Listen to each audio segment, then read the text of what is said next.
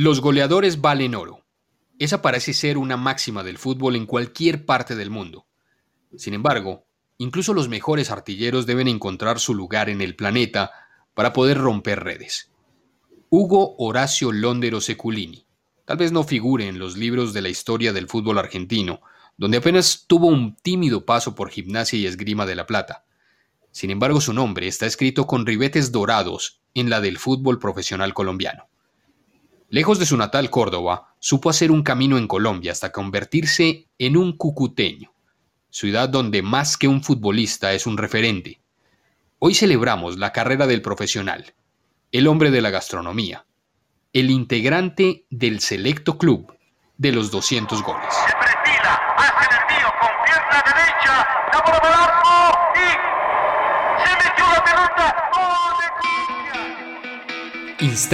Que se quedan para siempre. Momentos que se convierten en recuerdos. Historias que se hacen historias. El esférico presenta Fútbol de Memoria.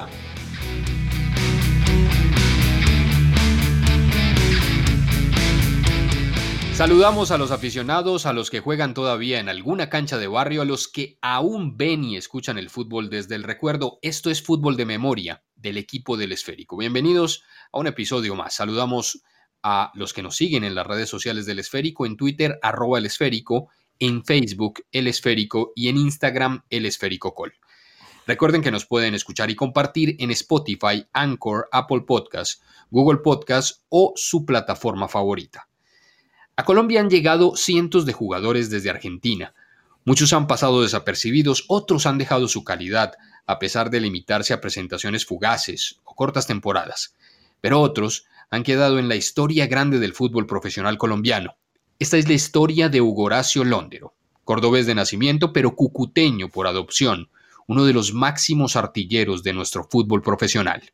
Hoy recorreremos su historia y su legado, su llegada a Colombia, su marca indeleble en Cúcuta, su paso por los equipos de Medellín y daremos una ojeada a la estadística de los goleadores históricos de nuestro fútbol. Alejandro Santiago, bienvenidos. Gracias, gracias Camilo. Alejandro, ¿qué tal? ¿Cómo está? ¿Cómo le va don Camilo? ¿Cómo le va don Santiago? Hoy con un personaje bastante interesante, bastante importante eh, lo más reciente es eh, de la gente que ha visto fútbol de los últimos años, pues eh, habla mucho de Iván René Valenciano, Sergio Galván Rey, y bueno, y, por ejemplo, últimos años, Germán Cano, ese gran delantero que vino al Medellín. Pero si hubo un delantero, un gran delantero en las épocas primarias del fútbol colombiano, es Hugo Horacio Londero Seculini, el argentino que se nacionalizó también colombiano, y fue además una de las grandes figuras del Cúcuta Deportivo en la década de los 70 especialmente, ¿no? Jugaría 12 años en el fútbol profesional colombiano, un 9 de 9. sí, un jugador de área. el, mismo, se definía como un tronco, un tronco hasta que, llega hacia, un, un, un, Martín Palermo, para los que han visto últimamente fútbol, pero sobre todo eh, eh, hasta que llegó Pep Guardiola eh, y desapareció el 9, pues era, es, era como el representante de eso, ¿no? De un 9 físicamente, pero también con una capacidad de meter goles impresionante. Pues aunque es argentino y, jugó en Argentina, en Gimnasia de Grima La Plata, em, se nacionalizó colombiano. Y es también un, un, jugador muy importante y referente de esa época, ya hemos hablado en otro podcast, ¿no? La época de Willington, Sape, pues él hizo parte de ese equipo. Es el tercer goleador histórico del fútbol colombiano, tras Galván Rey y Iván René Valenciano. Eh, y es tan, tan nos llevamos estadísticas y tan no sabíamos de números que se enteró que era el goleador histórico del fútbol colombiano cuando lo superó Valenciano. Cuando se acuerdan que Valenciano hizo 201 goles y super, lo superó a él. Y, lo, superó, digamos, Londero fue el goleador histórico, si hacemos esa proyección él se retiró a comienzos de los 80, cerca de 20 años, de 30 años fue el goleador y no lo supo. A Valenciano le duró poco porque Galván Rey lo superó. Incluso hay fuentes diversas, Alejandro. Hay unos que dicen 205, otros 211. Yo creo que son 211 goles los que hizo en el fútbol colombiano. Bueno, eso también lo ayudaría a estar en otra posición histórica, pero eh, fue botín de oro. Um, un premio que se entregaba, se entrega todavía, pero digamos que era, marcaba mucho más es el que era el botín de oro, como una figura muy destacada, sí, sí, de todo el año. En 1969, 27 goles, en 1971, 30 goles, y en 1972, 27 goles de este. Con tres equipos diferentes, Alejandro. 69, su primer año en América, en el 71 ya en el, ya en el Cúcuta y en el 72 en el Nacional. Sí, pues sí hizo famoso en el Cúcuta, pero no jugó tanto en el Cúcuta, ¿eh? No, porque parece que es, como una leyenda del Cúcuta, pero dos temporadas eh, o, menos. Sí, después regresó al cierre de su carrera, pero sí, realmente la conexión se da pues por una, un, asunto familiar. Se casa con una cucuteña y decide arraigarse posteriormente tras su retiro en, la ciudad de fronteriza, en Cúcuta. fronteriza, en Cúcuta. Sí. La ciudad que por los buenos manejos del fútbol colombiano, por los excelentes manejos que tiene este fútbol, por las dirigentes altruistas y de gran renombre, este momento Cúcuta, Deportivo, eh, Cúcuta no tiene fútbol profesional. No tiene. De hecho, Londero y entre otros notables como Jorge Luis Pinto están intentando hacer algún proyecto que, regrese el fútbol a esta ciudad que ha sido muy buena, una afición muy, muy, fiel cuando tiene buenos proyectos. Y además Cúcuta Deportivo, que es un histórico del fútbol colombiano, ¿no? Y tiene muy buen estadio. Sí, y precisamente eh, escuchemos aquí en una entrevista que le, que le hizo un grupo de periodistas deportivos muy reconocido en, un canal de YouTube que se llama En Directo y Sin Barrera, eh, Narradores de América, para darle, digamos, los créditos sobre la carrera de Hugo Horacio Londero y él cómo narra eso, cómo se da esa llegada a la América de Cali en 1969. La información que uno obtenía de Colombia era nula, o sea,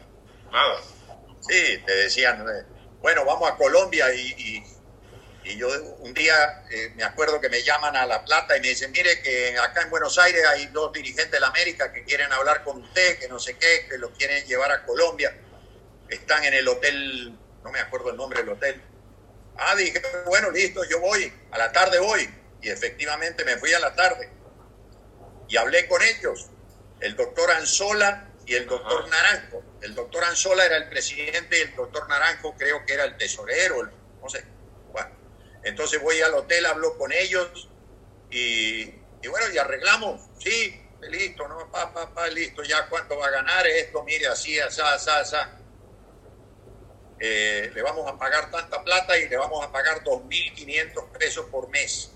Era el sueldo, Jorge Eliezer para que tenga, para que... Mm, y en el 69, 68. 2.500 pesos por mes ganábamos los solteros y 3.000 ganábamos. Londero abrió la puerta del fútbol colombiano con la camiseta del América. Sin embargo, tras un gran segundo semestre en Cali, debe retornar a Argentina.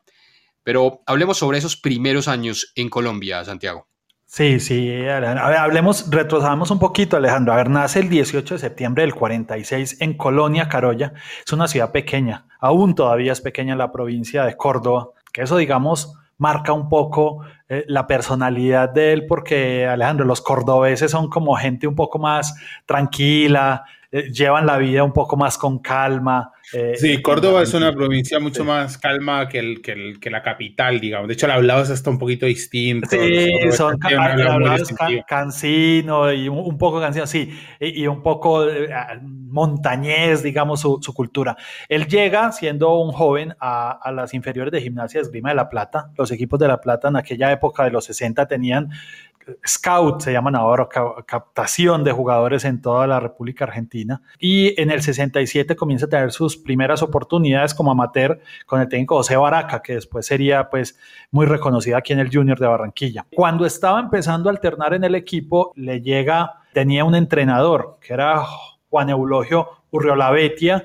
que fue exjugador de Cali, Nacional América, después vendría como técnico de Santa Fe eh, en, más adelante, creo que en los 80, pero él era el, técnico de las inferiores de gimnasia y tenía contactos con América. En aquella época no había mucho representante, era todo como por recomendación. Entonces seguro leer, ve, conoces un, un centro delantero que necesitamos. A ver, vamos a ver aquí ciertas historias que nos narran de cuánto ha cambiado el fútbol colombiano. Tenemos que decir que América en aquella época no había ganado un título profesional, que la distancia futbolística con su rival de patio, que es el Deportivo Cali, era abismal abismal, era muy grande. No voy a decir que era un equipo pequeño, nunca lo ha sido, pero no era un equipo ni con el poderío económico que llegó a tener, ni con el arraigo popular que llegó a tener posteriormente con los títulos. Y digamos, era un equipo de media tabla para arriba. O sea, porque por eso contrataba un centro delantero que era un juvenil apenas en gimnasia y esgrima. Viajan los dirigentes a Argentina y lo, y lo contratan. Él, cuenta, digamos, en, estas, como el audio que acabamos de escuchar, que le dieron 2.500 pesos mensuales de sueldo. Y tuvo, digamos, un primer semestre mm, con poca adaptación, pero el segundo, como ya lo dijo Alejandro, lograría convertirse en un goleador eh, gana el botín de oro. Sin embargo, se prestaba sin opción en aquella época, Gimnasia lo pide y ordena el regreso, pero contó con mala suerte en ese año del 70 en Gimnasia. Tuvo un desgarro en la ingle, después tuvo otra lesión que lo dejó seis meses. Y para acabar de ajustar, eh, Gimnasia contrata a un centro delantero que se llama, era el Tanonis, Delio el Tanonis. Eh, entonces, así Londero tuvo muy poca oportunidad para alternar. Y ahí es donde se da eh, regresar a Colombia, la oportunidad de regresar a Colombia y le ponen sobre la mesa las dos eh, alternativas, América y Cúcuta, ¿o no, Alejandro? Bueno, como, como bien dice Santiago, tenía, sí, dos ofertas. llega en el 71 llega a Colombia para quedarse definitivamente. a ver, esto era Pedro Soma, que jugaba en América, le dijo que el equipo lo quería. Dante Lugo, que jugaba en el Cúcuta, lo llamó también, que también lo querían. Negoció el pase con gimnasia, entonces, a cambio de que le pagaran los seis meses que le debían, para que lo dejaran ir. Y esto es así de sencillo, como, como dijo Santiago ¿no? hace poco. Eh, el América, cuando dijimos en otro podcast, el América en el 70 no era lo que es o lo que llegó a ser. Exacto, y como lo decimos, ni siquiera en la ciudad de Cali, hay que decirlo y el Cúcuta fue mucho más de lo que la sombra que terminó siendo, ¿no? Entonces, aquí lo vamos a ver con, con un dato clarísimo. América le ofrece 600 dólares de prima y el Cúcuta le ofrece 7.500 dólares de prima. A ver, estamos, hablando del 71. Para mediados, de los 80, para mediados de los 80, ya sabemos cómo antes el Cúcuta jugaba con todos los restos que tenía o varios de los restos que le quedaban a la América. O sea, todo cambió cuando entró dinero a la Exacto. Y llegaría, llegaría con Jorge Drago y el Chichidis. Es una, En esta nómina también estaba Retad, ese gran jugador. No sé si tan buen técnico, pero gran, gran jugador de fútbol. Eh, y ese año, en el Cúcuta Deportivo, que estuvo un solo año, que es, que es como muy importante, hace 30 goles en un que durante ese año tuvo un cabeza a cabeza muy importante con otro goleador, no tan recordado en el fútbol colombiano, pero sí sé que es muy recordado en la ciudad de Pereira, Apolinar Paniagua. Así Marcó siete dobletes y dos tripletas en ese año, porque, ese, porque los goleadores, al, al, ser como competencias anuales, ¿no? que se demoran todo el año, uno seguía mucho quién iba al goleador, ¿no? Era como era, era, era y lo patrocinaba una aseguradora un tiempo, no sé si recuerdo. Sí, sí, sí. pero bueno, era, era, este hombre se ganó, además se ganó tres botines de oro, pero ese año, cuando vuelve a Colombia, comienza a pisar fuerte, pero vendrían muchos más, ¿no? Goleador y club se encontraron. Un amor eterno que nacería entre el artillero argentino y la ciudad fronteriza, a pesar que otros equipos lo reclaman como uno de sus ídolos. ¿Qué otras camisetas vistió Hugo Horacio Londero en Colombia? En un momento.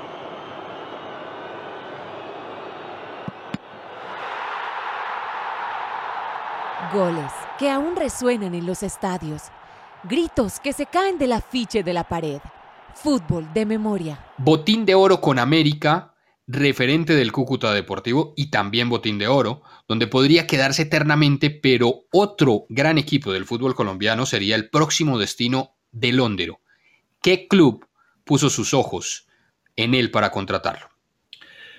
Sí, sí, Camilo. A ver, él, él, queda con una gran temporada en Cúcuta y pues como lo dijimos, era dueño de su pase. Tenía una prima que le había pagado el Cúcuta, pero, pero era dueño de su pase que había recuperado con una deuda con gimnasia y lo llaman varios equipos, él lo ha dicho. Él escoge a Atlético Nacional como el club al cual quiere dirigirse porque le gustaba mucho la ciudad de Medellín, también lo ha dicho en varias entrevistas.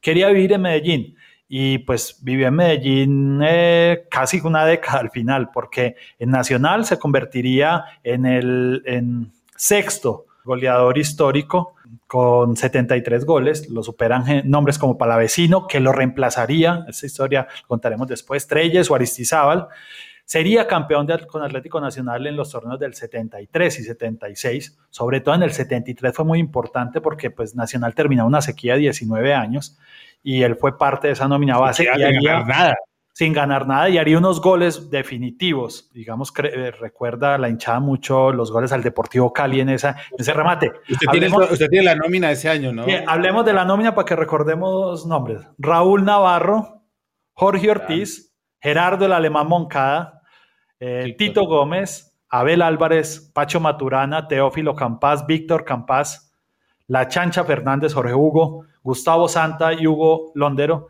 César López Fretes es el del 73. Después 76 pues ya estaría la llegada de, su Subeldía. En, eh, en este paso de Londero también sucedió un hecho curioso que los hinchas de Nacional lo recordaron por mucho tiempo.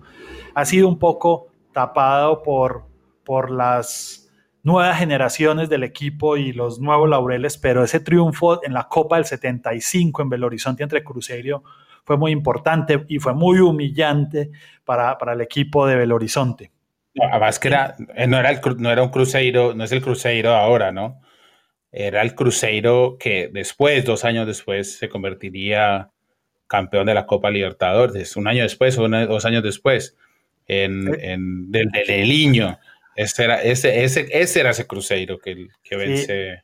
Dicen que gracias a ese partido, Hernán Botero, pues que era el, presidente de Nacional, eh, hizo negocio y contrató un partido allá también en Brasil con Atlético Mineiro y el resultado no fue tan positivo para el equipo verde aquella vez. Y pues pasaría mucho tiempo y después en una Supercopa en los 90 Cruzeiro le metería 8 a Nacional, que es digamos parte de la historia de estos dos equipos.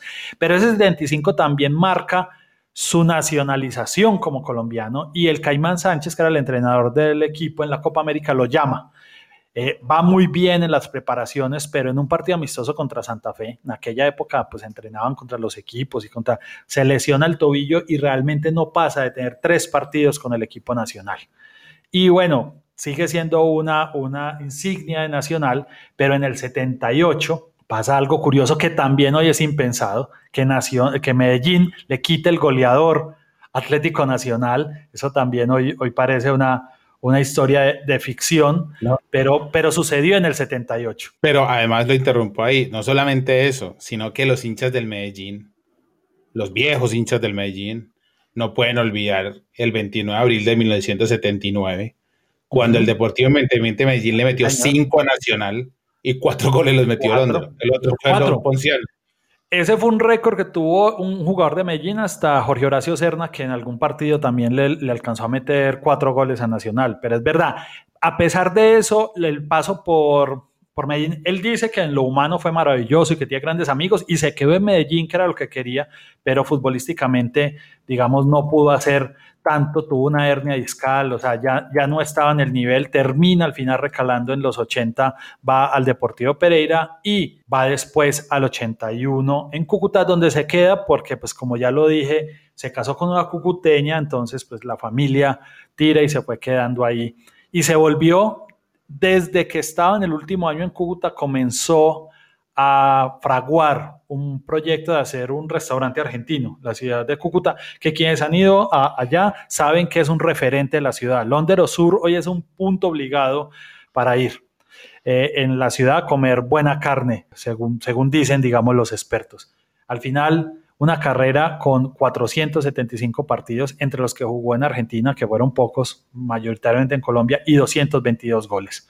Una carrera claramente de un goleador histórico. Sí, casi cada, cada, dos partidos un gol. Un promedio. Un promedio interesante.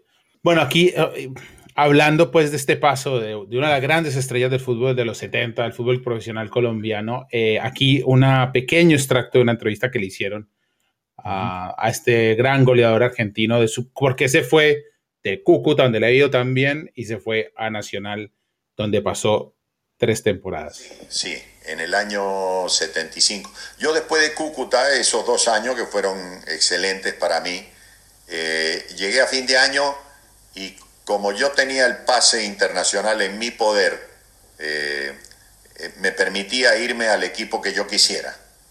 Mm, allá había una, una regla que decía que siendo dueño del pase yo me podía ir y el equipo que me comprara o el equipo que, quisiera que yo fuera simplemente tenía que depositar, si no había un arreglo con la gente, depositaban lo que yo había ganado en el año en la Di Mayor y automáticamente yo pasaba. Entonces yo podía elegir el equipo donde quería ir.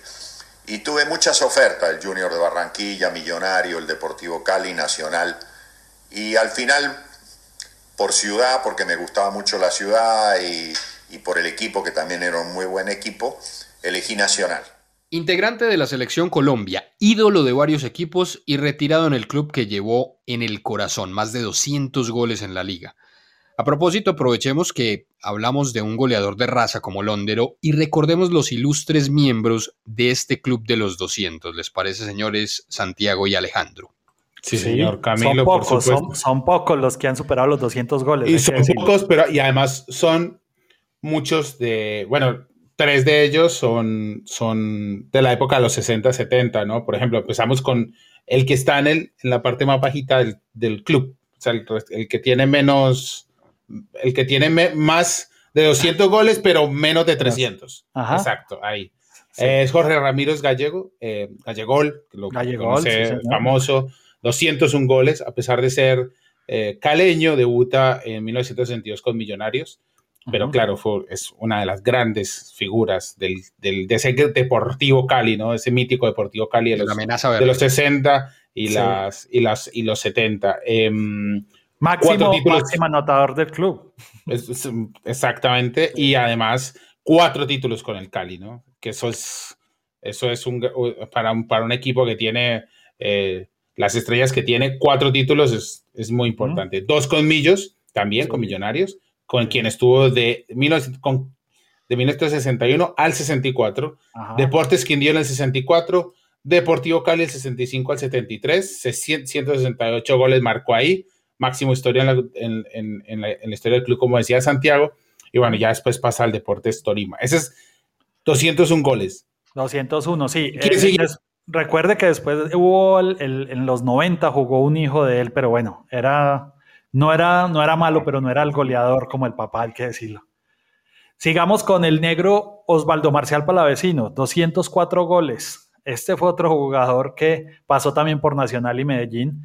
Era un, eh, a diferencia de, de Londero, de, eh, ya Palavecino había hecho una carrera en Argentina, había jugado en Racing, en Vélez, en Argentinos, en Nueva Chicago, en el ascenso en Zacachispas también. En el 75 lo traería 11 Caldas, donde estaría una temporada, y lo lleva después eh, Nacional, un poco pa, buscando la alternancia ahí con, con, con, cuando se, ya se estaba yendo Londero y ya no estaba pues digamos tan brillante. Eh, después Medellín se los quita también a Nacional en ese equipo del 80 que que prometía demasiado, pero al final fue, digamos, un poco uno de los grandes fracasos en la historia del equipo rojo, que es mucho decirlo en la historia del DIM, porque armó una delantera con, con Palavecino, el Búho Goyen, que le decían el Búho Goyen, que había sido goleador con Millonarios, le decían el Búho porque solo hacía goles de noche, y Ernesto Díaz, que recordémoslo, es el primer gol, el primer eh, goleador y jugador que, eh, de, colombiano en Europa, que jugó en la Liga de Bélgica. Después haría un recorrido por Santa Fe, Millonarios, Cúcuta, otra vez Santa Fe, terminaría en Tolima. Eh, lamentablemente, el, negro palavecino falleció ya estando retirado. Y en esta lista que estamos hablando, hablamos de un jugador legendario, mítico, el único jugador colombiano que ha jugado cuatro finales de Copa Libertadores y las ha perdido las cuatro. así eh, es. Así Anthony el Pipa de Ávila, un hombre, un personaje que tiene cualquier cantidad de historias, no solamente tiene 208 goles marcados, sí. eh, eh, Samario además, de, de, de, la región de Magdalena, de Santa Marta, debuta en la América de Cali en 1982, donde jugó ininterrumpidamente hasta 1996 Exceptuando, un... exceptando un pequeño paso por Argentina, ¿te acordás? Sí, que estuvo en Unión de Santa Fe. Recuerdo sí. que en la portada del gráfico haciéndolo siete títulos, cuatro finales de Copa. Una de ellas eh, con Barcelona de Ecuador, hay que decir, posterior. Y las, y las ah, bueno, no. Estuvo en las tres de la América, cuatro con América, creo, y después estuvo en la otra con Barcelona de Ecuador. Bueno, y en 1990, en el 2000, bueno, sí, estuvo cuatro con América y cinco con la que va a Barcelona. Eh, sí, sí, sí. Que, que, está, que disputa con la Barcelona. Y diez años después del retiro, pues digamos de terminar como una época activa, regresa para jugar tres partidos donde suma dos goles más a la cuenta esta que de los 208 goles, le mete ahí los dos últimos. Increíble, jugador ya casi más de 40 años. Y actualmente es entrenador de delanteros eh, del América de Cali, una leyenda viva del fútbol colombiano, del América, y que tiene, pues, está en este grupo de los 200, de los 200 marcados, ¿no? Sí, un jugador que además pues era de una talla muy baja y uno no creería que fuera, pero era, digamos, muy oportuno. era muy oportuno, era muy rápido y muy parecido, a mí, a mí me parecía también muy parecido a, a Gerd Müller, el, legendario jugador alemán, delantero alemán, que tenía esa capacidad, ¿no? Por ser bajo, como de mantener el estado, de poder girarse. Sí, sí, sí. Era, uh, sí, claro que Gerd Müller era bajo para ser alemán. Sí, es verdad. Este, este realmente sí era Porque el Pipa sí era, era muy rápido. Bueno, el Pitufo le, le, dijeron alguna vez. Y también fue el hombre que alguna vez tapó el escudo, no sé si lo recuerdan, del América, porque eh, profesaba la fe cristiana y decía que esto iba en contra. Entonces puso un esparadrapo en el escudo, en el diablo del América muchas historias. Realmente es un personaje. Bueno, después vendría Horacio Londero, que es el tercero, como lo hemos dicho, 211, digamos, es una de las informaciones que démonos con ese dato. Eh, y para seguir está Iván René Valenciano, 217 goles. Eh, ¿Qué podemos decir del gordo? Es un goleador, un clásico, un bombardero realmente, integrante de ese famoso equipo de apuestas La Fortuna de finales de los 80 Barranquilla que tenía eh, medio campo para arriba jugaban Pacheco, Mackenzie, Ferry Zambrano y Valenciano. O sea, creo que ganaban todo en, el fútbol aficionado de, Barranquilla. Ahí lo ve el Junior, donde había jugado su papá Ariel, y, ya eh, el hijo de, de, Valenciano está jugando en Santa Fe también. O sea, ya vamos en la tercera generación de los valencianos. Lo contrata y debuta en el 88 y se convierte inmediatamente en una de las figuras del fútbol colombiano. En el 92 va a ese preolímpico, que era un equipazo de Colombia, el del bolillo, y va también a los Olímpicos de Barcelona, donde fue también. Lo vende a Atalanta, donde entrenaba Marcelo Lippi, y realmente desde que llegó ya extrañaba al Caribe. En una entrevista que le hizo la revista Bocas hace poco, él decía que se dedicó el tiempo que estuvo en el Atalanta a buscar camisetas. Entonces estaba en el calentamiento y, hey, Van Basten, cambiamos la camisa y así hizo la colección de camisas. Es espectacular, pero de fútbol poco. Un poco, al final terminaría, creo que anotando, durando medio año y poquito, pero los charlos regresan.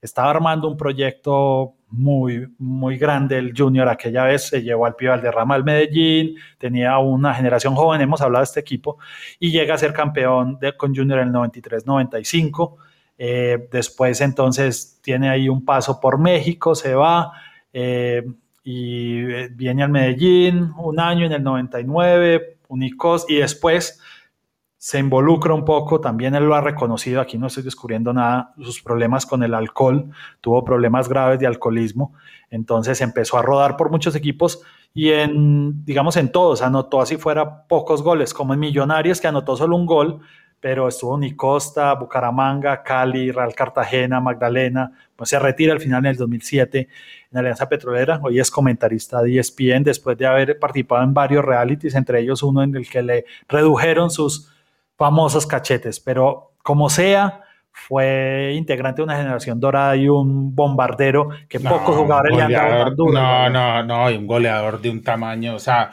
la mejor muestra de goleadores en ese partido de Argentina en Barranquilla que ese hombre en, el, que pierde, en el que pierde el, invicto el equipo de Coco Basile. La gente se acuerda del 5-0, pero en ese partido había perdido un invicto eh, eh, histórico. Y, ese gol de Valenciano es de goleador neto, puro, cómo se frena. Yo solo volvería a ver eso cuando en el gol de Falcao ante Paraguay, esa frenada, se parece, esa puesta al otro lado, ¿no? Eh, Sergio Galván Rey es el siguiente rey absoluto de los goleadores colombianos, una marca impresionante, eh, un gran, gran, gran jugador, gran, gran delantero, eh, una de las leyendas del Once Caldas. bueno, jugó en Boca Juniors, pero digamos que ahí fue más que formación. Llega al Once en 1996 tan jugar en, en Tucumán, donde nació. en 2004, tras estar ocho años, ¿no? Con, con el Once Caldas y ganar ese título famoso del 2003 y que, eso, que anotó en la final. Que, anotó en la final y que ese título lo llevaría después, ese equipo sería el, el que ganaría el año siguiente. Sí, pero ahí, jugó las primeras rondas, acordate, pero sales en e, ese negocio de la MLS, la MLS y se va para el Metro Stars. Sí, sí, eh, Y regresa para regresa en 2006 a jugar con Nacional, donde también hizo una carrera importante. Sí. Eh, jugó en Caldas, Nacional 2006 o 2009, en América, donde también marcó goles, y en Santa Fe, donde también marcó goles. Sí, hoy, es hoy es comentarista del canal que transmite el fútbol colombiano, está haciendo, digamos, una carrera ahí. También como Londero se casó con una local, con una manizaleña en este caso, y, e hizo su vida en Colombia. Eh, pero queda la pregunta, Alejandro, estos números están muy salidos, eh, ¿quiénes podrían estar más cerca? Me, tomé el trabajo de buscar la lista y los más ¿Quién cerca... Podía, ¿Quién podía derrotar? Pues, ¿quién se podía meter a la lista? a la lista. ¿Quién está en la lista? El más cercano activo todavía es Dairo Moreno, que tiene 175 goles no se antoja tan lejano. Si tiene juicioso dos temporaditas, podría anotar, en fin. Eh, otro, otro que, goles. Sí, otro que ya está un poco más lejos y ya casi al borde del retiro es Diego Álvarez, que Diego Álvarez tuvo, digamos, buenas temporadas en Medellín, donde fue botín de oro en alguna temporada. Y el otro que tampoco, aunque él dice que regresará a Medellín, pero no creo, está también muy lejos, es Germán Ezequiel Cano, que como lo dijiste, eh, eh, fue goleador de Medellín, botín de oro varias veces. impresionante, ese, Germán Cano es impresionante, o sea, 126 goles con lo, porque no, o sea, y con los equipos que le tocó estar, la verdad. No o, sea, o, sea, Sergio Galván Rey estuvo desde el 96 hasta 2011. Sí, sí, sí. Esos son mucho más de 15 años y este hombre, hombre, eso es muy meritorio lo de Germán Cano.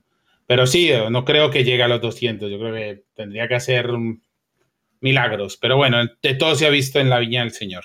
Agradecemos a Alejandro Millán y a Santiago Gutiérrez por este recorrido sobre la vida futbolística de Horacio Londero. Ya todo se ha dicho, este ha sido un homenaje en el mes de su cumpleaños a un grande, futbolista dedicado, pero sobre todo gran persona que ha dejado huella, especialmente en la ciudad de Cúcuta. Terminaremos entonces con un tango, una pieza dedicada a ese Atlético Nacional de los 70, un equipo que lograría pelear campeonatos, finalmente sumaron dos estrellas. Parte de este éxito se debió a los goles de Londero, por eso, a pesar de cruzar la vereda para vestirse con la camisa del Deportivo Independiente Medellín a finales de esa década, sigue siendo uno de los mayores referentes cuando hablamos de goles de la hinchada verde.